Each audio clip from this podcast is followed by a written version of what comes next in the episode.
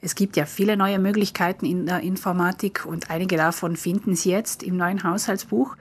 Die wichtigste Neuerung ist drunter drinnen, wo man sie nicht sieht, sozusagen die Rechenmaschine, das Programm, das das Haushaltsbuch betreibt, ist von Null auf erneuert worden. Aber wir haben natürlich alle Daten, die die Nutzer und Nutzerinnen in diesen langen Jahren eingespeist haben, übernommen, damit diese auch vorhanden sind.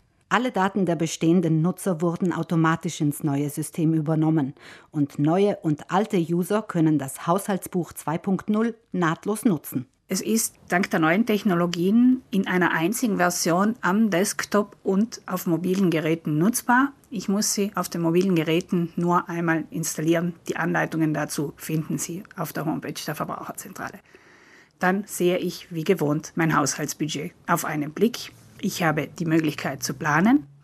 Eine neue Funktion sind mehrere Konten. Wir haben gemerkt, dass doch viele mehrere Bankkonten oder auch Kreditkarten nutzen und dass es ganz angenehm sein kann, Beträge zwischen diesen verschiedenen Konten hin und her zu verschieben.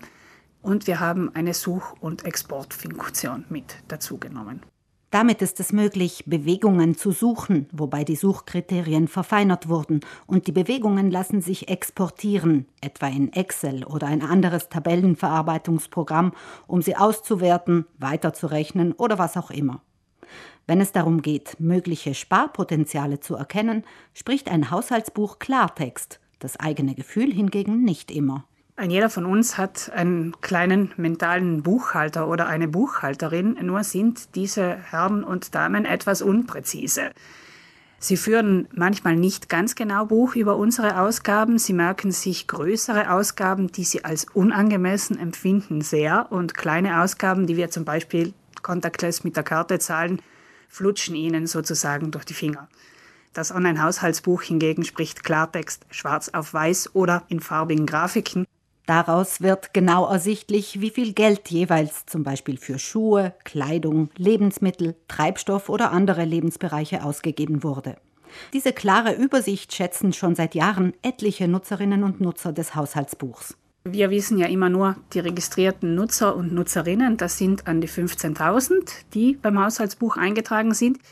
Dass es doch einige nutzen, merken wir an den Rückmeldungen. Es gab viel Lob. Es gab auch einiges an Kritik. Das ist auch richtig so. Wenn man ein neues Instrument, ein informatisches aus der Taufe hebt, dann hapert es am Anfang einfach ein bisschen hier, ein bisschen da.